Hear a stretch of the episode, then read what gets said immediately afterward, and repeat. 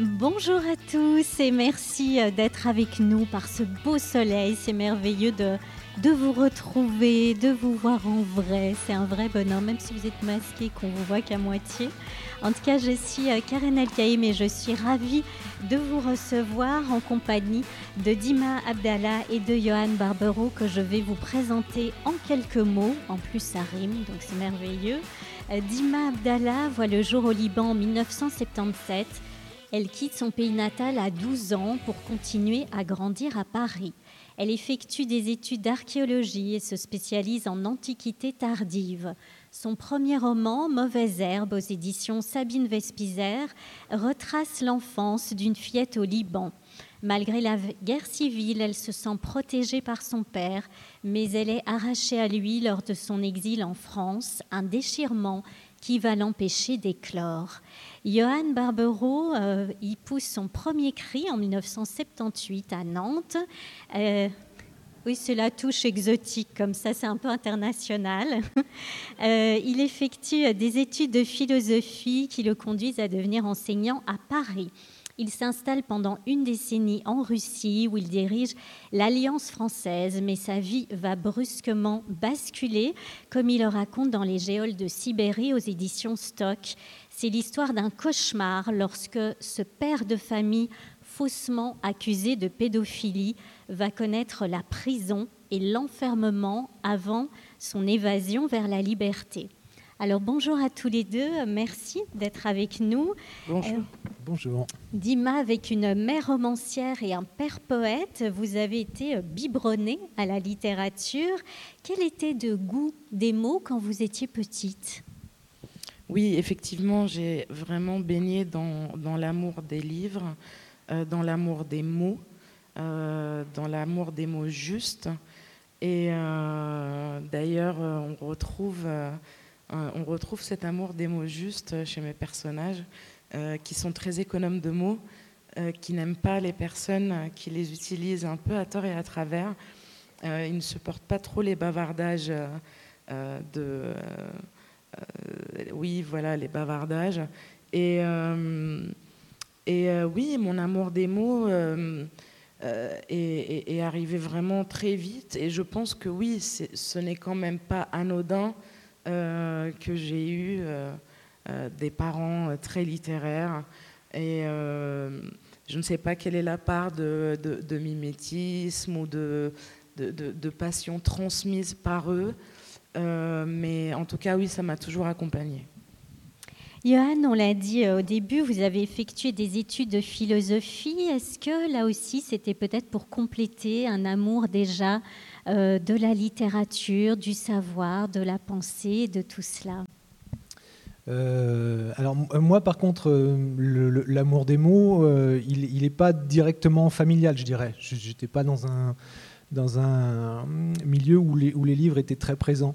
Par contre, j'étais, comment dire, si, si j'essaye de faire l'analyse sociologique de ma propre personne, un milieu où par contre on, est très encouragé à lire, à, aller à la bibliothèque. Donc mes parents eux-mêmes, non, n'avaient pas de, rapport direct ou très de grande proximité à la littérature, mais par contre avaient cette conscience et cette idée que, leurs enfants pouvaient prendre cette voie et, j'y étais encouragé. Oui. Et puis alors ensuite j'ai fait de la philo. Euh, je ne sais pas trop pourquoi, c'est les, euh, c'est, les hasards de, de la vie. Enfin, j'étais grand lecteur très jeune, oui.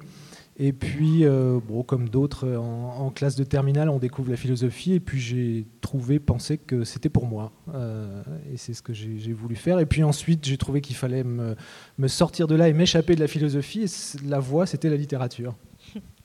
Dima, votre père écrivait beaucoup, euh, mais il parlait peu.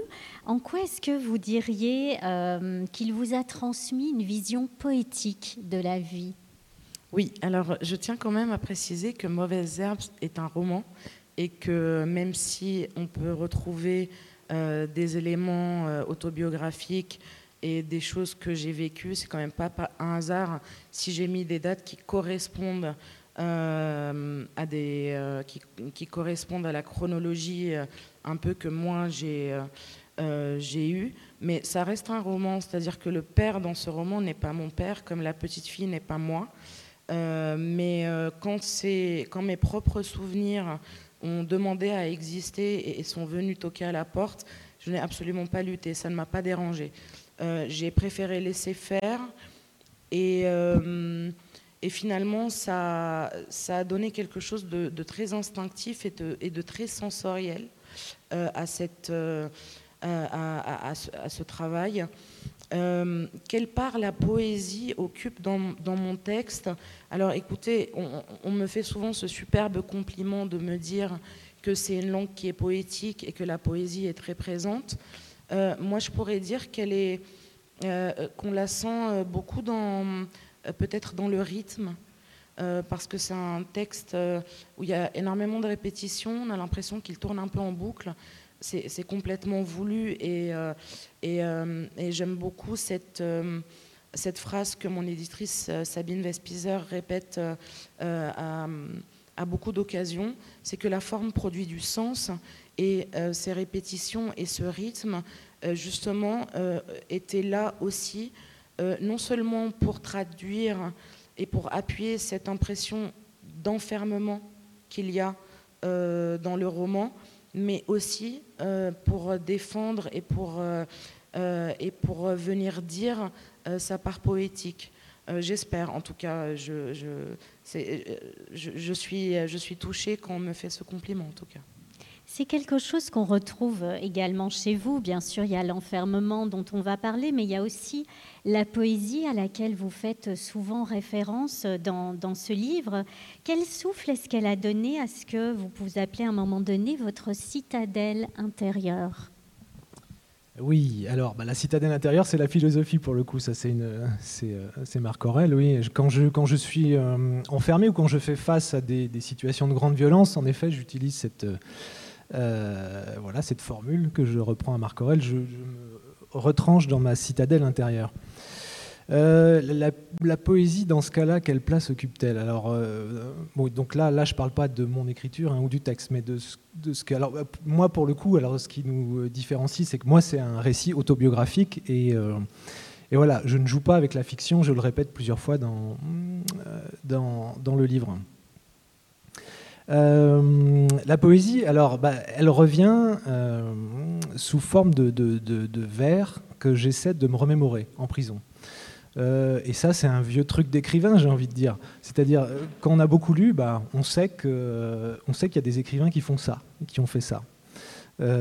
qui ont vécu bien pire que moi. Hein. Alors, et vous en connaissez tous, forcément. Alors, côté russe, moi, ce que je connais, c'est Chalamov qui parle de ça. Mais il y a Primo Levi aussi qui raconte euh, euh, dans les camps euh, comment il se remémorait avec quelques prisonniers des, vers de Dante. Alors, moi j'ai ça en tête, mais évidemment pas pour jouer à l'écrivain hein, ou pas pour faire l'écrivain, parce qu'il peut y avoir de ça quand on a, beaucoup lu et qu'on connaît ces exemples-là. Mais non, vraiment comme quelque chose auquel on se raccroche. À ce moment-là, c'est pas une Aujourd'hui, en racontant ça, ça pourrait être une posture. Euh, en tout cas, quand je le vis, ça ne l'est pas du tout. Euh, c'est vraiment euh, quels sont les morceaux de, poésie et de prose aussi d'ailleurs, parce que j'avais des morceaux de prose aussi en tête et j'y fais référence. Alors c'est quelque chose auquel on se raccroche, oui. Dans, les pires moments. et puis surtout, j'ai un rapport très particulier avec un poème qui est celui de François Villon qu'on appelle, qui est connu sous le, titre La balade des pendus.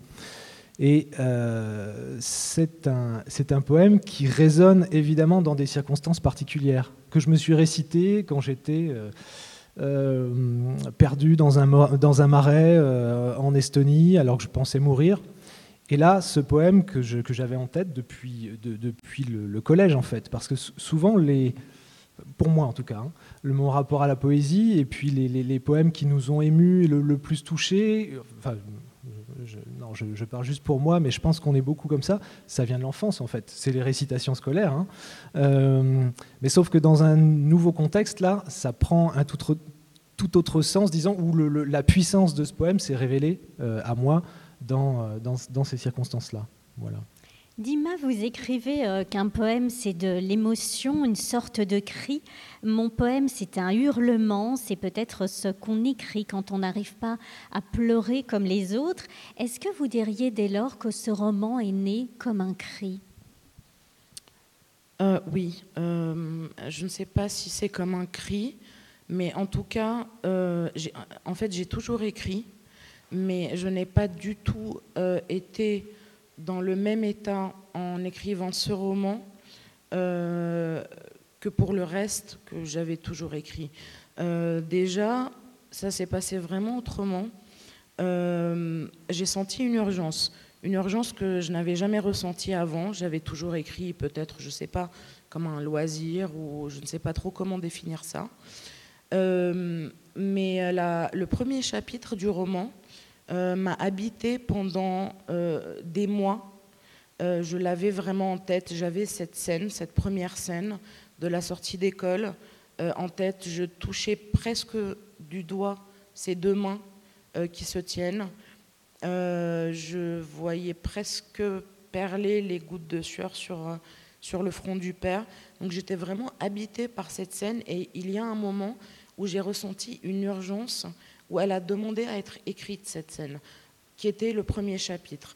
Et j'avais les deux voix, parce que c'est un roman à deux voix, j'avais les deux voix simultanément dans ma tête. C'est-à-dire que j'avais déjà euh, une polyphonie euh, qui, m'habitait comme ça. Et, euh, et cette urgence-là m'a fait me, me contraindre à une discipline quotidienne euh, je me suis dit qu'il fallait que je consacre euh, minimum 2-3 heures par jour, toujours au même endroit, toujours à la même heure, euh, à, ce, qui était en train vraiment de m'habiter. Et, je pense que ce n'était pas que la première scène, parce que l'écriture de ce roman a été extrêmement instinctive, extrêmement fluide, comme si je portais vraiment ces chapitres en moi. Euh, c'est-à-dire, j'ai pas pris la décision euh, d'écrire un roman. C'est vraiment quelque chose en moi qui demandait à exister, qui demandait à sortir, et qui demandait à sortir euh, avec, avec des mots écrits. Et, après, une fois que, que, je me suis imposé cette discipline, finalement, ce, ce, titre est, assez bien trouvé parce que tout a poussé d'une manière très sauvage, à la manière des mauvaises herbes. Et, euh, comme je vous disais tout à l'heure, même les, j'étais partie, euh, euh, ce premier chapitre était une pure fiction dans ma tête.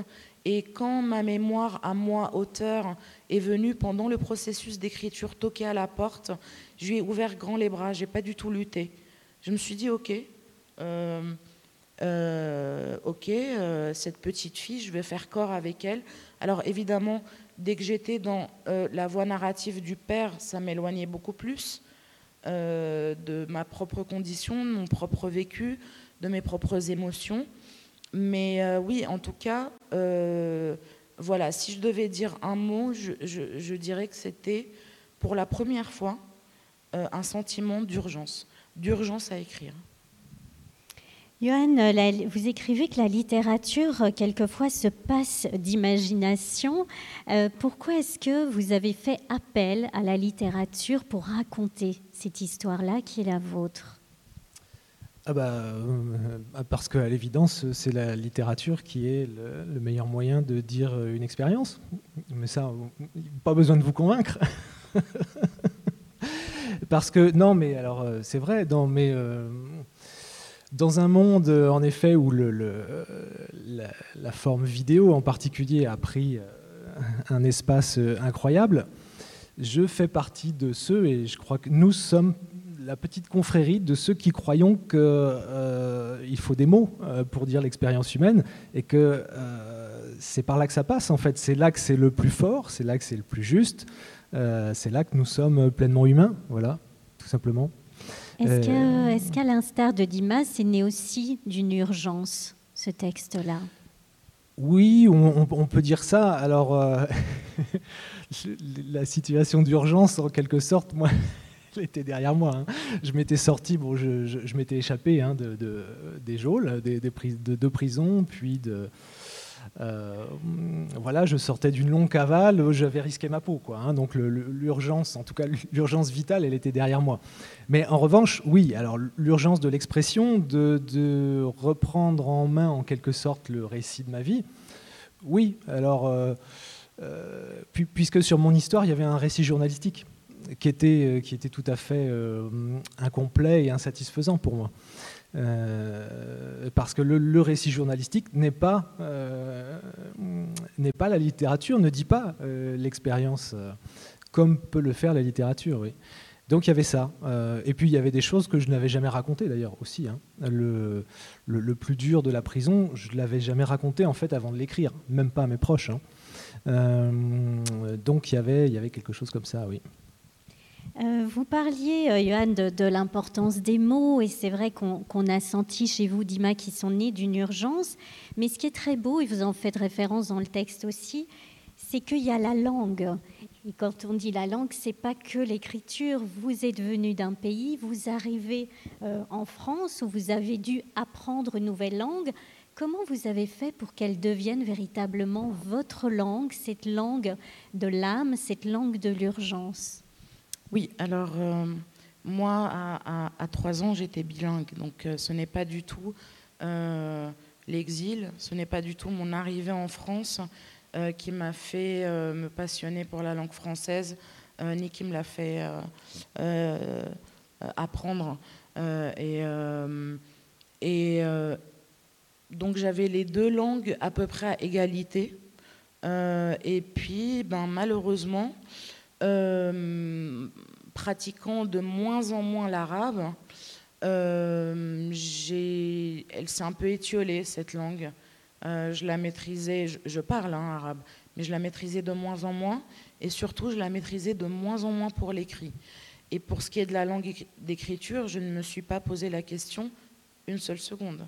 C'est-à-dire que je n'ai pas eu une décision à prendre, est-ce que je vais écrire en arabe ou en français? Euh, les mots étaient déjà en français dans ma tête et la langue française comme langue d'écriture était une évidence pour la simple raison, je suppose, que je maîtrise bien mieux le français que l'arabe et que euh, c'est devenu ma langue. Euh, c'est-à-dire que je n'ai pas l'impression de parler une langue étrangère quand je parle français. et maintenant, malheureusement, quand je retourne au Liban ou euh, quand je mélange des petits mots de français avec euh, mes proches qui parlent arabe et avec qui je fais l'effort de parler arabe, et puis il y a les mots de français qui se glissent dans les phrases, c'est vrai que, que c'est un peu comique, mais en même temps, des fois, parfois, pas toujours, c'est un peu douloureux parce que je me dis c'est ma langue maternelle quand même. Mais j'ai du mal à me dire que le français n'est pas ma langue maternelle maintenant.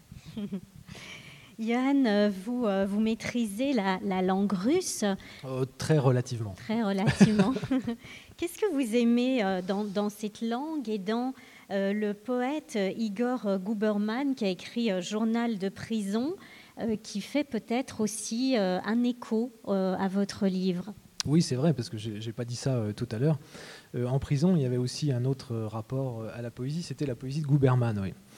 Euh, je me suis retrouvé dans une cellule en fait à un moment où les seuls petits morceaux de littérature qu'on pouvait avoir, c'était euh, des, quatrains de Igor Guberman, donc un, poète russe, qui avait été recopié par un de mes co-religionnaires sur, un, sur un petit carnet. et donc j'ai commencé à les traduire. Euh, j'ai commencé à essayer de les comprendre et de les, traduire. Euh, euh, et il y avait ça. Alors, il y a plusieurs choses. Il y a la chose au, départ très simple qui est, c'est un jeu intellectuel, la traduction. Alors en plus, je l'ai traduit. Le livre est sorti en fait. Hein, ça s'appelle Journal de prison d'Igor Guberman. Maintenant, c'est un, poète russe qui a écrit son journal en prison. sous forme de, de quatrains rimés. Et donc je l'ai traduit sous forme de quatrains rimés. Donc c'est un exercice c'était un exercice intellectuel aussi en fait. Hein. Euh, je m'abandonnais. C'était ce plaisir de la langue dont on parlait. Ça relevait du même plaisir que de d'essayer de, me souvenir des, bribes de poèmes ou de textes, et eh bien là, c'était retrouver un rythme, le, le, décasyllabe et l'alexandrin, et, et, en faire des traductions. Et alors en plus, ça me parlait directement. Alors le, premier quatrain qu'on m'a mis sous les yeux, c'est un de mes, euh, donc une des personnes qui était enfermée avec moi, qui me dit regarde, regarde ce quatrain, c'est celui-là, il est vraiment pour toi, pour nous.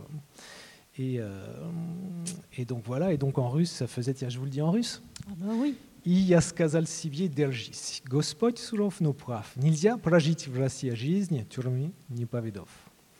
Ce qui veut dire en français, enfin je l'ai traduit de cette manière, et je me suis dit, tiens bon, Seigneur est dur, mais juste au fond. Inconcevable de vivre en Russie sans tâter de la prison, toi aussi. Il y a de l'humour. Il y a de l'humour, bien sûr. Alors, ce qui m'a intéressé dans Guberman, c'est que il écrit son journal de prison. Alors oui, euh, il y a des choses très dures, mais il ne se départit jamais d'un humour euh, voilà, qui l'aide à tenir, mais qui fait partie de sa personnalité, qui m'a charmé aussi. Et puis bah, dans mon livre aussi, en fait, j'ai mis, je pense, beaucoup d'humour aussi. Et euh, donc voilà, je, m'y retrouvais dans ces quatrains et, euh, et, tout ça faisait sens en fait. Dima nous disait euh, qu'elle a toujours écrit, vous vous parliez des, petits carnets, il y a ces cahiers verts opalines sur lesquels vous écrivez. Pourquoi ça vous a sauvé d'écrire à ce moment-là, de vous retrouver avec vous-même en ayant un papier, un crayon? Euh, alors bon, à ce moment-là, donc c'était, c'était euh, ce que c'est, la seule fois d'ailleurs de ma vie que ça m'est arrivé. Je tenais un journal. J'ai jamais tenu de journal de ma vie, sauf pendant 71 euh, jours en prison et puis trois semaines en hôpital psychiatrique. voilà. Eh ben, dès que j'ai pu récupérer ces petits cahiers, je m'en servais dans un premier temps comme un espèce d'exutoire. Euh, comme euh, mon tropisme aussi euh, philosophe a, pris un peu le dessus, j'analysais, j'essayais d'analyser les choses, de comprendre, et puis bah, aussi de traduire, de reprendre des choses, de, lâcher, de lâcher des, émotions, des peurs, tout, tout, tout, ça a été transcrit. Et puis, sous forme, je le dis tout à la fin du livre, sous forme de un peu de blague en fait quand même dans, dans, mon, dans mon esprit. J'ai écrit en titre sur ces, sur ces petits cahiers dans les geôles de Sibérie. mais, pour moi, ce n'était pas un titre très sérieux. C'était, je me moquais un peu de moi-même euh, pour plusieurs choses en fait, parce que alors, ce titre résonnait euh, avec un, poème de Pushkin qui euh, en russe peut être traduit par du fond des mines sibériennes qu'il adresse à ses camarades décembristes en prison, enfin bon, déportés. Et puis, euh, ça, ressemblait, certains l'ont peut-être remarqué, euh, très fort au titre de Sylvain Tesson, Dans les forêts de Sibérie. Alors, euh, évidemment, mon expérience de, la Sibérie était tout autre et j'avais pas grand-chose à voir avec, avec Tesson, sinon peut-être l'amour du Baïkal, mais bon. Et, en fait, pour moi, au départ, c'était une, vraie blague, hein, ce titre. Euh, et, finalement, bah, il s'est installé et puis à la fin, je l'ai gardé. C'était prémonitoire. Alors, vos, deux livres nous entraînent dans des géographies euh, très différentes. Vous aussi, vous évoquiez l'importance du titre dans votre, roman. Donc, on va aller euh, arracher ces mauvaises herbes, si je puis dire, puisque la première partie du roman se déroule au Liban, Liban ravagé par la guerre civile des années 80. En quoi est-ce que ce pays brisé est-il le reflet de votre propre morcellement ou du morcellement de la petite fille qu'on voit grandir au fil des pages?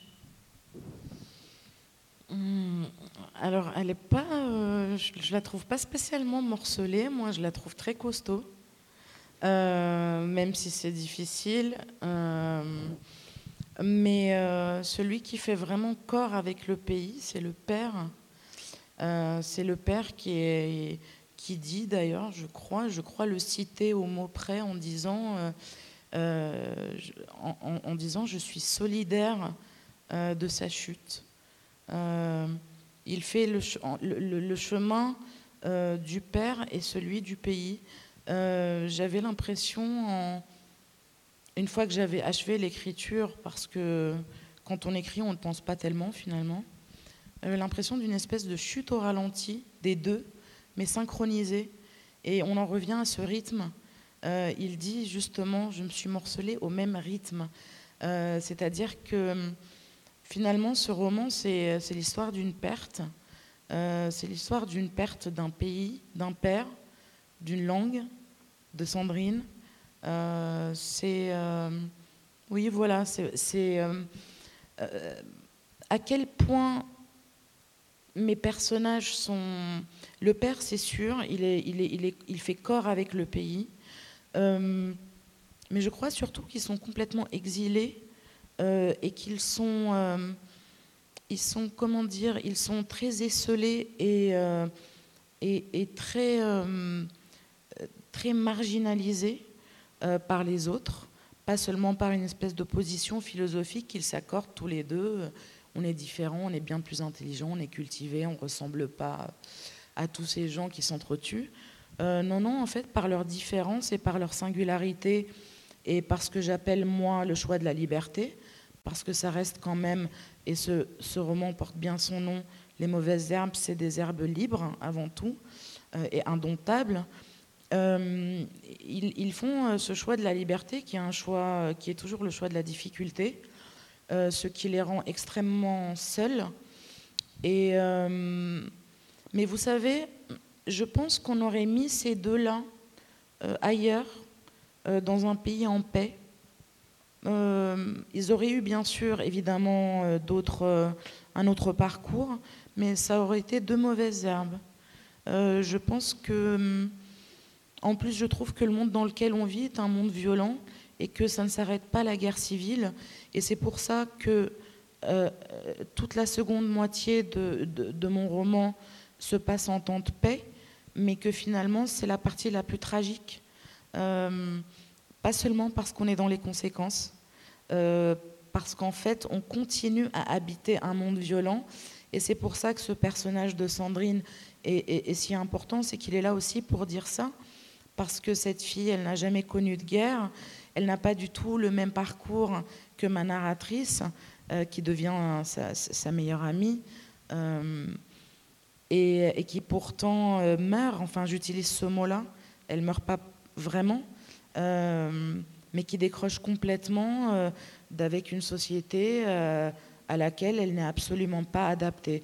Mais, mais bien sûr, je voudrais pas complètement non plus éviter la, question Bien sûr que le contexte dans lequel euh, mes deux personnages vivent euh, et euh, a une comment dire fait des dégâts monstrueux.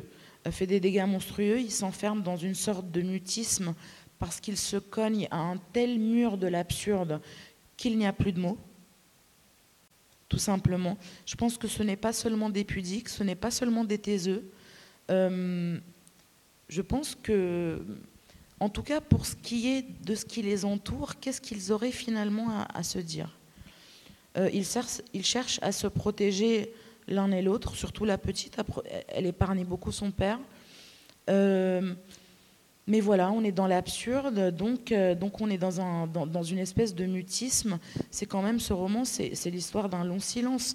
Et ce, silence, je suppose, doit être assez pesant pour le lecteur qui doit peut-être, une fois on m'a dit, mais en fait on attend de chapitre en chapitre, est-ce qu'ils vont se parler? Bon, alors euh, je vais un peu spoiler, non, ils ne, ils ne, vont jamais se parler, mais en fait, ils se parlent par chapitre interposé à travers le lecteur. Finalement, une fois qu'on a fini le roman, à travers le lecteur, ces deux-là se sont dit beaucoup de choses. Et vous aussi d'ailleurs.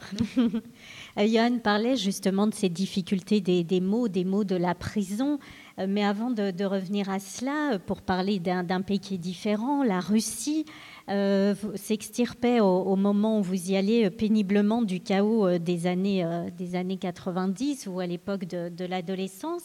Et au départ, avec ce pays, vous vivez une véritable euh, histoire d'amour dans tous les sens euh, du terme, puisque vous tombez aussi euh, amoureux d'une Russe qui va devenir la mère de, votre enfant. Quel a été pour vous le, grand décalage entre cette Russie rêvée, cette Russie aimée, et puis la Russie kafkaïenne que vous avez connue?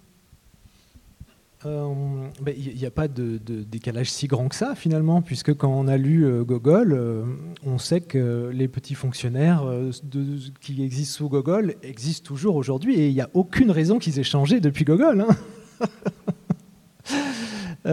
mais, mais alors oui, plus sérieusement, pour répondre sérieusement à la question, je, quand on a beaucoup lu sur la Russie avant de découvrir la Russie, évidemment, on a, on a une Russie un peu fantasmée. Euh, puisque en France, on lit beaucoup les auteurs russes. Hein, finalement, euh, euh, quand on s'intéresse à la littérature, moi, je, les ai lus très tôt, en fait. Quand, lit un adolescent, disons, qui, lit pas mal, très rapidement, il va tomber sur Dostoïevski. Tchekhov, Tolstoï, et puis, et puis on continue, on peut toujours creuser. Voilà, moi j'ai ensuite Bulgakov, qui est une référence importante dans le livre. Et euh, alors moi, quand alors, ma première découverte de la Russie, c'est le Caucase, donc c'est le Rostov-sur-le-Don, vers la mer Noire. Euh, pourquoi j'étais allé là-bas? Alors c'est un peu les hasards de l'existence, mais euh, le fait que j'ai signé directement pour aller travailler là-bas, c'est que j'avais repéré que Rostov se trouvait à, je sais plus, 30-40 km de Taganrog. Taganrog, c'est la ville de naissance de Tchekhov qui est un auteur euh, qui, m'est très cher. Euh, et, je suis parti donc avec des idées et des euh, fantasmes un peu littéraires en fait. et puis, ce qui est génial, c'est que la réalité confirme tout ça. le, les concombres marinés qu'on déguste dans Tchekhov, eh ben là, je les ai vus en vrai, ils n'avaient pas bougé non plus, hein, c'était bien eux. je vais prendre un exemple complètement différent, et ben là qui m'a réellement étonné. Euh, quand on lit Chalamov, donc les récits de la Colima, hein, donc Chalamov qui a connu le, goulag, et euh, alors donc Chalamov, euh, Varlam, qui connaît le, pire du goulag sous la pire des périodes, donc la, période stalinienne. Et ça s'appelle les récits de la Colima, donc des, courts textes comme ça, très forts. et alors il y a un mot qui, revient de temps en temps, il parle du tchéfir. Et on trouve ça dans Solzhenitsyn d'ailleurs aussi. Le tchéfir, c'est un thé, euh, et c'est pas traduit hein, en français, voilà, on, retranscrit le mot tchéfir. Ça vient de chai, c'est le thé. Euh, tchéfir, c'est un thé très noir, infusé, euh, c'est une quantité énorme de thé qu'on fait infuser pour produire une boisson euh, presque stupéfiante, quoi. disons très forte. C'est tellement chargé en théine, très très amer, noir, ça, ça donne un verre noir d'encre. Et c'est un peu la drogue du prisonnier. Quoi. On met ça et puis ça nous met un, grand coup. Euh. Et donc, euh, Chalamov parlait de ça, Solzhenitsyn aussi. Et puis, bah, moi, j'arrive en prison un jour et euh, Vanka, mes, un des co-détenus, un, des, détenus qui fréquentait ma, cellule, eh ben, parce qu'on avait une grosse quantité de thé, se met à faire, à faire ça, en fait, à faire chauffer le thé. Puis il me dit Bon, tchéfir. Je connaissais le mot. Et donc, euh, je ne sais pas pourquoi j'ai dérivé jusque-là, mais si, c'est bien ça en fait. C'est que euh, ma Russie, euh, un peu fantasmée, quand même, pas tant que ça en fait, puisqu'il y a plein de choses que j'ai lues dans la littérature russe que j'ai vues dans le réel. Alors peut-être que, évidemment, ça limitait aussi ma vision, que je voyais ce que je voulais bien voir. Bon, voilà. et ensuite, alors, par contre, ce qui est certain, c'est que après, il y a l'expérience de la prison, qui est autre chose. Et euh, euh, donc à ce moment-là, je, vivais en Russie depuis. J'avais déjà vécu une première fois en Russie deux années, puis là, ça faisait trois, quatre nouvelles années. En tout, j'ai presque passé dix ans en fait, hein, finalement en Russie. Et là, ça faisait cinq, six ans, disons. Donc je, connaissais bien ce pays. Et, euh, je, connaissais ces, bas-fonds ou ces arrière-cours de manière très théorique, disons. Et là, évidemment que c'est autre chose. C'est la, la, violence du choc du, euh, du réel, bah, disons que là, euh, on m'a rien épargné, puisque voilà, je suis arrêté de manière brutale, euh, cagoule sur la tête, une matinée de violence, de torture, et puis je suis jeté en prison accusé de pédophilie et bientôt de, diffusion de documents pédopornographiques et bientôt du viol de ma propre fille. Donc vous voyez, là, c'est, on atteint des niveaux où là, c'est plus, plus du tout les des, questions littéraires qui se posent là. Hein. Euh, c'est la question de la survie. Alors si, ce que, j'ai dit un peu là quand même, hein, euh, survivre, c'est aussi survivre avec sa formation littéraire. Euh, il faut le dire quand même en fait. Quand on a beaucoup lu, on est armé. Hein. On est armé face à la vie. On n'est pas. alors on, risque à tout moment de tomber dans le bovarisme, nous, grands lecteurs, mais de, de, vivre de, fiction et de fantasme. Peut-être, c'est un risque, mais on est aussi armé. On est très armé euh, pour faire face au pire, en fait. C'est aussi ce que je raconte. Voilà. La petite fille euh, qu'on découvre chez vous, elle n'est pas armée, j'ai envie de dire, en tout cas elle croit l'être, puisque euh, à l'instar de ce qu'a vécu Johan, elle va être arrachée, elle va basculer euh, brusquement dans, un autre monde, elle va être arrachée à son père qu'elle décrit comme le géant, le géant surprotecteur. Pourquoi est-ce que dès lors, ben justement, elle ne parvient plus à se protéger elle-même et comment est-ce qu'elle va pouvoir poussée en tant que fille, en tant que femme Oui, alors euh, je me permets quand même de rectifier un peu. Euh, la grande crise où elle n'arrive plus du tout à respirer, elle se passe bien avant qu'elle soit arrachée à son père. Euh, en fait, c'est une petite donc, qui s'enferme dans un mutisme, qui ne dit plus ses émotions, qui n'arrive plus trop à les nommer d'ailleurs. Elle fait semblant en permanence que tout va bien. Euh, quand le père, euh, dans le premier chapitre, euh, vient pour la chercher parce qu'il y a des bombardements et qu'il faut sortir les enfants de l'école dans l'urgence, elle l'appelle mon géant, mais je ne sais pas, je suis toujours un petit peu surprise quand les lecteurs me disent que c'est son géant protecteur, parce que, euh, et c'est très intéressant d'ailleurs, parce que c'est un autre point de vue, mais pour moi, elle le protège bien plus qu'il la protège. Euh, euh, en, fait, elle, dans, son, dans son langage de petite fille, elle dit, mais je comprends pas les... Ça, me fait marrer de voir les, surtout les petits durs sangloter dans les jupons de la maîtresse. Moi, je suis bien contente de retrouver mon géant elle se recoiffe quand même pour qu'il la trouve jolie en arrivant, alors que même si je ne le décris pas, on se doute bien que les bombes pleuvent de partout. En fait, ce qu'elle veut, c'est l'épargner. Euh, ce qu'elle veut, c'est qu'il ne voit pas qu'elle a peur. Évidemment qu'elle a peur, mais elle ne veut même pas s'avouer à elle-même qu'elle a peur. Elle s'inquiète surtout, elle dit, j'espère que les imbéciles dans la classe du petit frère, parce qu'ils sont encore plus petits, euh, j'espère qu'ils ne sont pas encore en, train de, paniquer encore plus. Donc elle s'inquiète en permanence du bien-être des gens euh, autour d'elle. Et puis, euh, elle est assez précoce et elle, elle se doute qu'il n'y a pas tellement la place pour ses caprices de petite fille. Euh, c'est-à-dire que je pense que les enfants disent les choses quand il y a une oreille pour les écouter.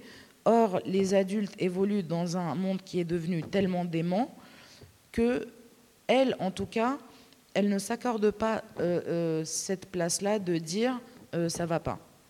et elle fait très très bien semblant que ça va. Et d'ailleurs, enfin, je veux dire, il y a des passages assez drôles dans le roman quand même. c'est c'est pas du tout. c'est pas du tout une espèce de martèlement de choses, de choses tragiques. Mais euh, en tout cas, euh, ce silence-là, elle va le garder. Euh, elle va pas. C'est pour ça que j'insiste sur cet exil intérieur qui est le vrai sujet du livre, bien plus que l'exil géographique. Et d'ailleurs, le père, je crois, le répète deux ou trois fois, et il utilise une expression que je trouve assez juste. Euh, il dit partir n'est pas une question de géographie. Et ces, mes deux personnages étaient déjà partis et exilés parmi les leurs. Euh, d'ailleurs, ils ne savent plus tellement qui c'est les leurs. Euh, on voit bien que cette petite à qui on demande en permanence, aussi bien à l'école que quand elle descend jouer en bas de l'immeuble, t'es chrétienne ou t'es musulmane, et qui ne sait absolument pas répondre parce qu'elle est d'une famille où la mère est de confession chrétienne et le père de confession musulmane, mais que ni l'un ni l'autre sont pratiquants ou croyants. Et on lui demande en permanence, c'est pour ça que, que je vous dis en fait qu'ils sont marginalisés tous les deux. Ce n'est pas seulement qu'ils sont solitaires et qu'ils ne trouvent pas la place, c'est qu'on ne leur donne pas leur place. Euh, on, la harcèle de questions et quand elle dit je ne sais pas, les enfants insistent et ils lui disent non, euh, tu es forcément ou l'un ou l'autre, déjà parce que c'est marqué sur tes papiers d'identité, Et elle est à un âge où elle sait même pas euh, que en fait elle est euh, administrativement elle est de la confession du père. Et effectivement c'est marqué sur les papiers d'identité. Mais elle dit que j'ai remarqué que ma mère au checkpoint donne tantôt une carte d'identité et tantôt l'autre donc finalement en fait ou sa carte avec le nom de femme mariée euh, ou son nom de jeune fille la carte avec son nom de jeune fille donc selon la rue selon le quartier selon va savoir quoi pour une petite fille. Et donc oui, c'est un exil. Euh, euh, bien sûr que, bien sûr, de toute façon, il y a un chapitre où l'exil est géographique, c'est-à-dire qu'elle est arrachée. Et euh, je, je, je, je, creuse complètement cet arrachement-là. C'est un chapitre qui est extrêmement dur, où elle est en train d'être arrachée à tout ce que, à, tout ce qu'elle est. Pardon. Euh, mais l'exil euh, est, avant tout intérieur. Il est profondément intérieur, il se poursuit et il s'aggrave en temps de paix.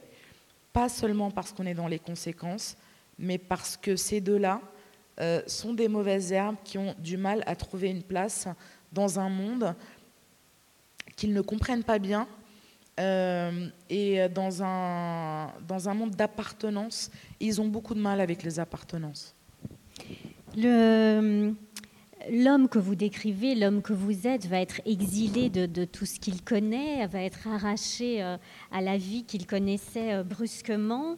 Est-ce que, euh, comme l'un des prisonniers le dit, vous êtes senti à un moment donné esclave ou victime du destin? Et qu'est-ce qui finalement se brise en soi quand on connaît une telle expérience? Et qu'est-ce qui au contraire résiste? Oh, il y a beaucoup de questions. Euh, par, quel bout prendre ça?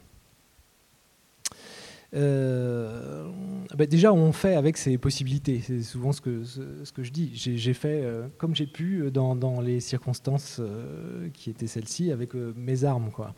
Alors,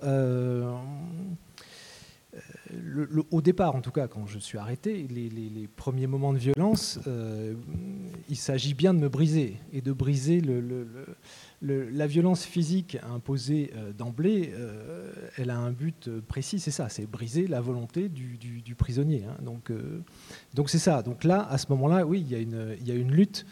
Qui se, qui se met en place et puis des stratégies de survie en fait. Alors bah, elles sont doubles. Hein. Alors c'est celle que j'ai décrite un peu. Euh, qui sont les stratégies euh, intérieures, et puis bah, pour l'extérieur, euh, se, conformer, se conformer aux règles, et puis, et puis essayer de, naviguer comme ça entre... alors les dangers étaient multiples en fait. Pour moi, il y avait le, type d'accusation, puisque quand on est accusé de, de, crimes pédophiles dans à peu près n'importe quelle prison du monde, voilà, vous comprenez que les dangers sont grands. et, et, voilà, alors je, je, sais pas, c'est difficile en fait. Hein. Moi, c'est difficile d'analyser soi-même.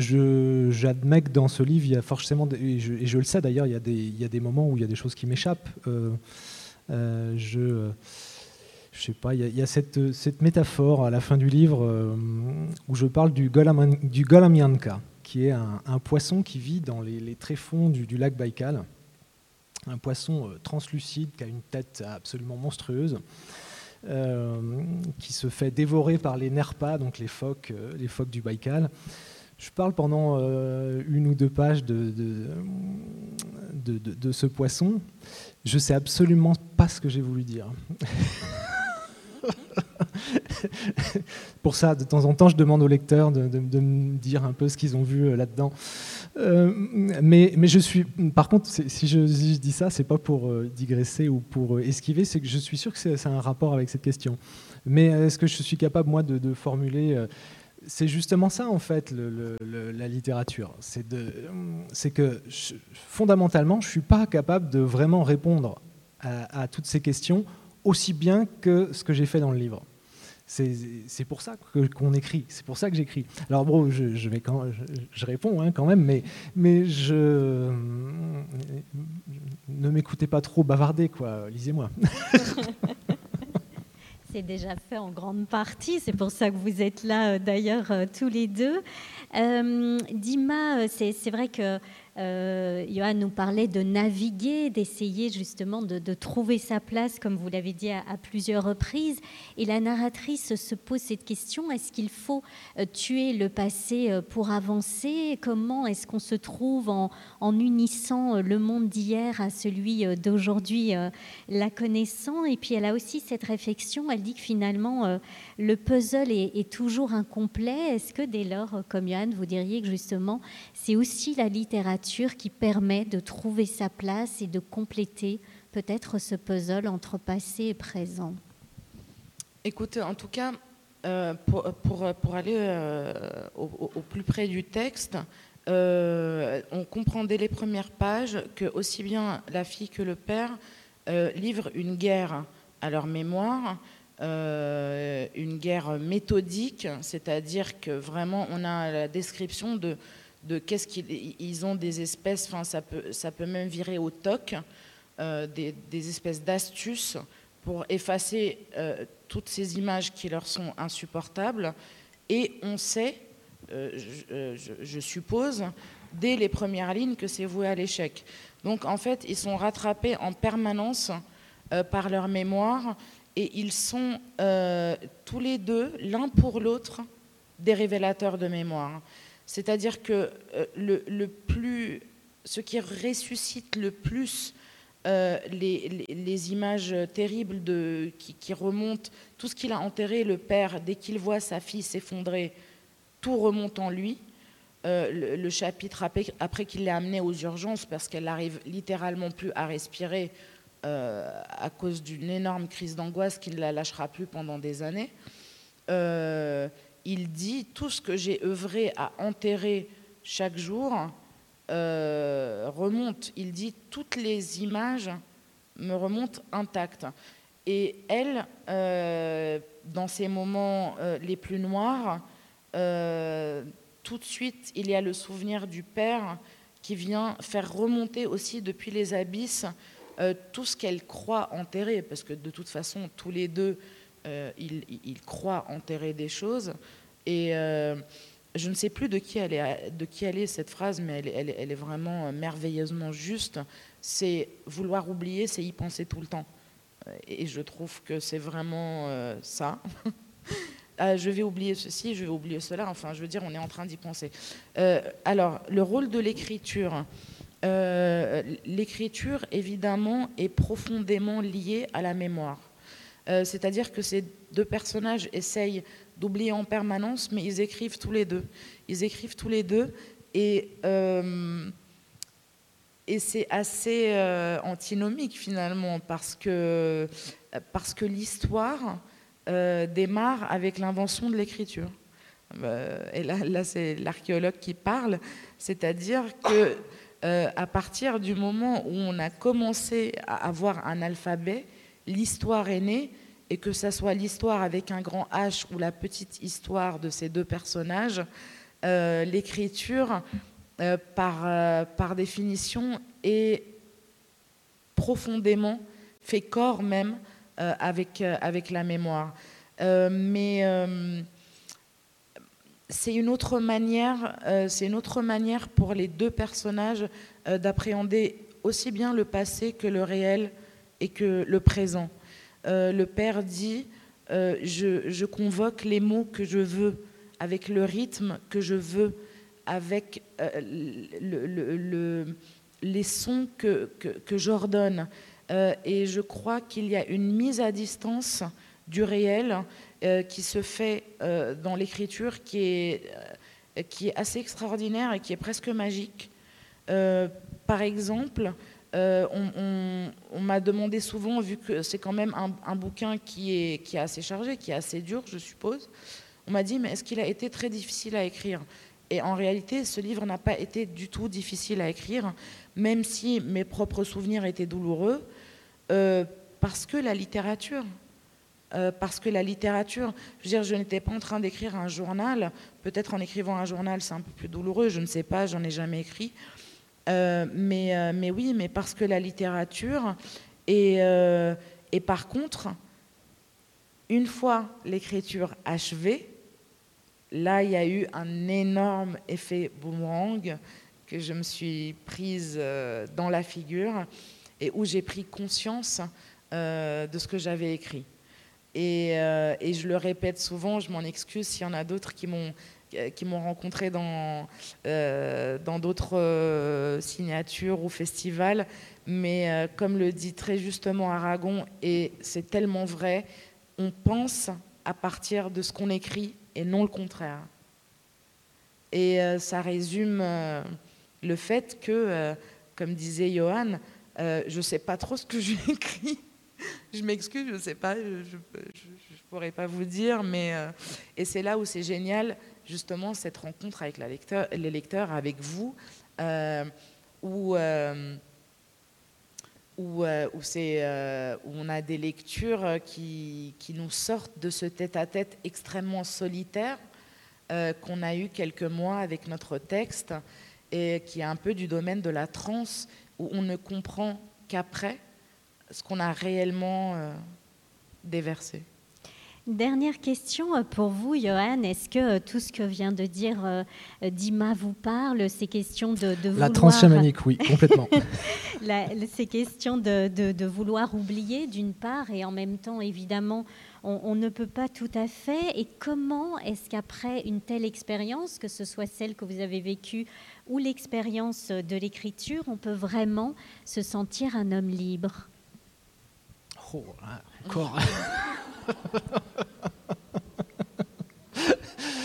Euh, alors. non, non, mais belle question, mais, euh, mais gros morceau. C'est dense. Euh, alors, bon, sur la question de l'oubli, déjà, de, moi, je. Ou, de. de je, comment dire, je, suis très content en fait euh, d'avoir euh, vécu toutes ces expériences. elles font partie de moi en fait. Elles, ont participé à ma construction. Donc je ne veux pas oublier. Euh, j'ai aucune raison de, vouloir oublier. j'ai essayé d'en faire quelque chose justement. Et, puis encore mieux et encore pire, ou dans le, le, paradoxe de tout ça, c'est que finalement, toute cette expérience m'a permis de devenir ce que je voulais être depuis longtemps, écrivain. Ça fait très longtemps que j'écrivais, je le dis un tout petit peu à la fin du livre. J'écrivais depuis longtemps, j'avais une valise pleine de, de, textes, en fait, euh, manuscrits. Euh, tout a disparu. Euh, détruit. Toutes mes archives numériques, même chose, elles sont au FSB d'Irkoutsk, qui est probablement détruit. Je ne pense pas qu'ils me les rendent un jour. Dans un musée, qui sait? Donc euh, déjà, c'était, euh, j'avais perdu tous mes essais, tout ce que j'avais fait avant. Donc c'était un peu la table rasée. Finalement, c'était pas si mal que ça. Euh, donc voilà, cette expérience, c'est ça aussi. Je, l'ai déjà dit de manière un peu ironique, mais pas tant que ça. je remercie le FSB d'avoir encouragé ma, vocation d'écrivain, comme ils en ont encouragé bien d'autres d'ailleurs. Hein. Euh, voilà, et puis alors, euh, se sentir libre, alors de quoi Je ne sais pas. Je, euh, en, général, en fait, euh, là on va rentrer dans, de la philosophie, je suis plutôt spinozien, c'est pour le dire en deux mots, c'est-à-dire que je, crois beaucoup plus qu'on est agi que, que soi-même on agit. Alors oui, c'est une histoire de libération, mais en même temps, euh, déjà je ne me suis pas libéré tout seul, euh, il y a des circonstances qui font que cette, histoire de libération, j'ai pu vous la raconter. voilà, j'aime bien quand même souvent le dire, les les héros dans le livre sont surtout deux héroïnes qui, m'ont aidé parce que alors moi je me battais pour ma propre liberté en effet et, euh, en cela bon, mes, motifs moi étaient, clairs mais par contre euh, les, personnes qui m'ont aidé les deux femmes en particulier qui ont pris le plus, le plus de risques ben voilà, elle, elle le faisait euh, au nom de la justice, de l'amitié, de l'amour, de, de, beaucoup de, de, nobles causes, et ce sont, ce sont les véritables héroïnes. Voilà, là je suis en train de partir sur autre chose, euh, mais voilà, bah, la, liberté, je ne sais pas, reparlons-en euh, euh, lors de notre prochaine rencontre, il nous faudra une ou deux heures. Avec plaisir. En tout cas, à présent, j'aimerais que ce soit vous qui vous sentiez libre de poser des questions à nos, à nos deux écrivains. Est-ce qu'il y en a parmi vous qui aimeraient leur demander quelque chose Je sais, c'est dur, hein, c'est toujours un moment un peu intimidant, mais n'hésitez pas. Ah, il y en a une tout devant.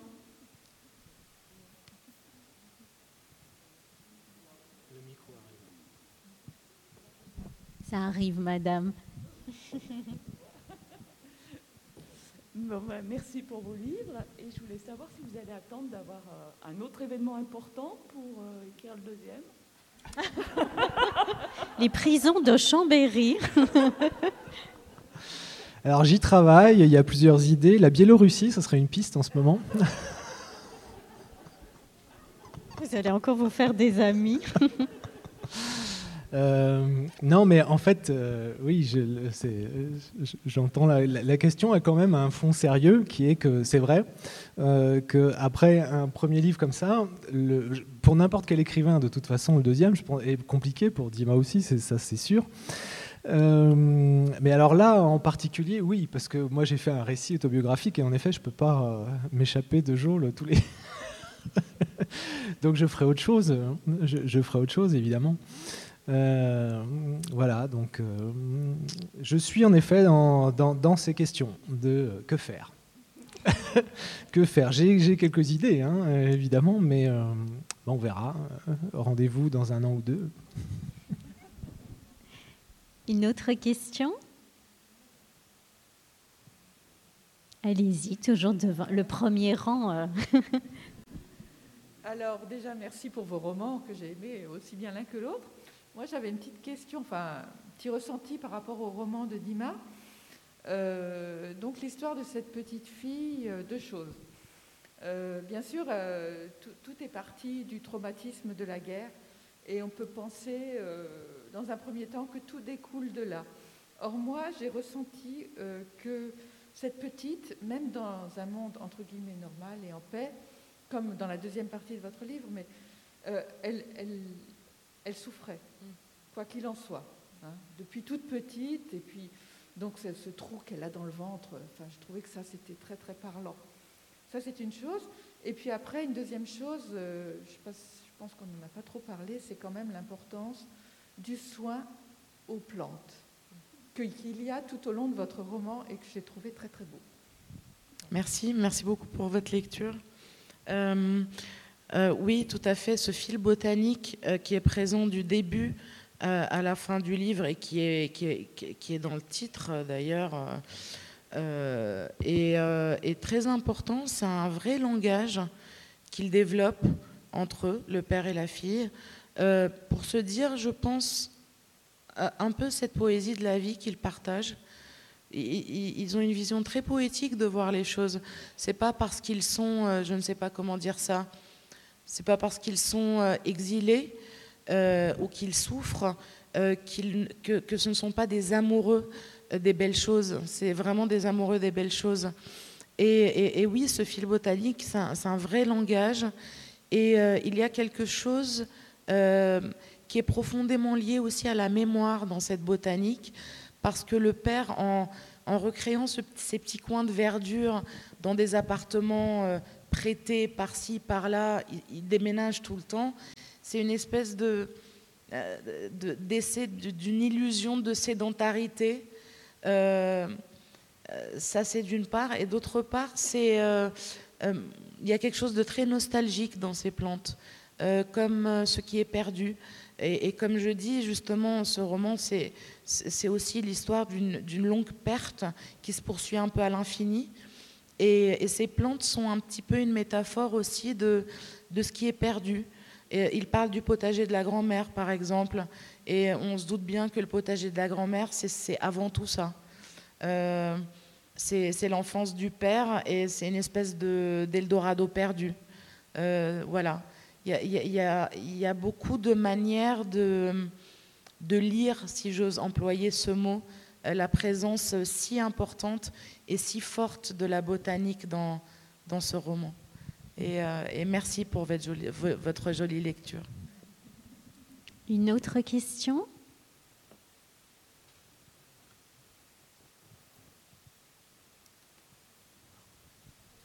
Question pour euh, Dima Abdallah.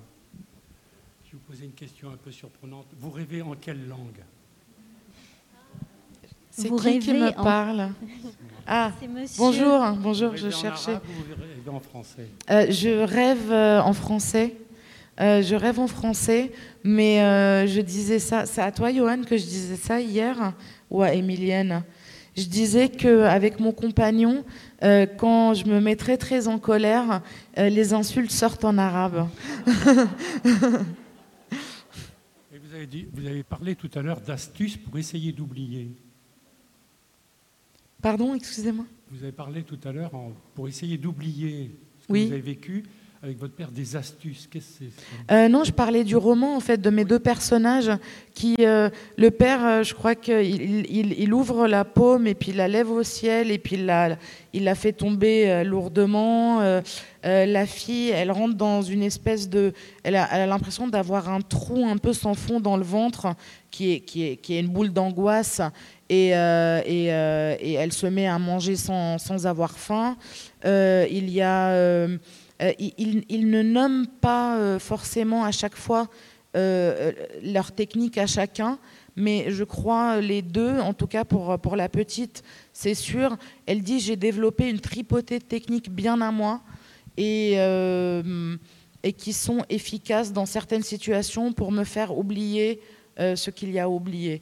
voilà, donc oui, c'est une espèce un peu de névrose commune aux deux. Est-ce qu'il y en a une dernière? Non, alors je vous propose... Ah oui, pardon, vous vouliez encore dire quelque chose, allez-y. Ce sera la conclusion, allez-y, madame. Euh, alors pour Johan, cette fois. alors, euh, donc, dans, ce roman, vous racontez euh, votre, comment vous vous êtes échappé on a l'impression de, lire un roman d'aventure euh, complètement passionnant. Enfin bon, on est, vraiment suspendu à ce qui va vous arriver. Est-ce que tout est vrai? Oui, non, mais c'est une, bonne question qu'on me pose souvent. Parce que c'est quand même une question très intéressante et le, le fait qu'on me la pose souvent, alors même que je crois que le pacte que je noue avec le lecteur est assez clair. Je, le répète quand même souvent, euh, euh, je n'invente rien, je ne romance jamais, je, le redis. Euh, donc oui, c'est vrai, mais alors c'est vrai autant qu'est vrai un, récit autobiographique, c'est-à-dire que évidemment c'est ma perspective. Peut-être que d'autres le raconteraient différemment. Alors les seuls moments où je, dévie, où je maquille les choses, je le dis et c'est pour des raisons précises. Euh, c'est pour euh, maquiller les identités de certaines personnes qui m'ont aidé. Mais dans ce cas-là, j'en fais un jeu d'ailleurs. je dis voilà, cette personne, ce Alexandre qui m'aide, il s'assoit à côté de moi et il est chauve parce que je le veux chauve. Et vous le verrez chauve parce que j'ai décidé qu'il sera chauve, etc. Et je, digresse là-dessus. voilà, mais c'est un jeu et ce jeu-là, en fait, je le signale au lecteur. Euh, voilà, donc j'ai changé des petites choses euh, pour ces, pour ces raisons-là. Mais sinon, non, ce n'est pas. Euh, d'ailleurs, j'ai pas écrit roman hein, sur, le, sur le livre. Il n'a jamais été question d'appeler ça roman. Et, ou quand je le dis, je sur la quatrième de couverture, c'est écrit voilà, c'est un roman et ce n'en est pas un. C'est un film et ce n'en est pas un. Mais je ne joue pas, en tout cas, avec ça. Je déteste le terme d'autofiction. Euh, qui, enfin en tout cas pour mon livre, euh, je, ne l'emploierai jamais. Euh, et, c'est une question profonde en fait. Le, récit autobiographique que j'essaye de faire, justement, ne veut pas jouer avec la fiction. Il y a tout dans bon, ce terme d'autofiction. D'ailleurs, est très très flou, au contour très flou et défini de manière bizarre des fois et contradictoire. Mais beaucoup quand même dans ces gens qui pratiquent l'autofiction l'utilisent pour quand même un peu se dédouaner. Il y a, alors là, je ne sais pas comment dire ça de manière courte. Le, alors, il y a un critique euh, littéraire qui s'appelle Gérard Genette sur ces questions-là qui dit alors autofiction, moi je l'utilise uniquement pour parler d'un récit où l'auteur se met de manière très claire, lui, dans une situation euh, fictionnelle. C'est euh, Dante dans la Divine Comédie. Voilà, c'est lui, mais évidemment dans une fiction. Et là, c'est très clair. Ou euh, Borges dans l'Aleph. Voilà.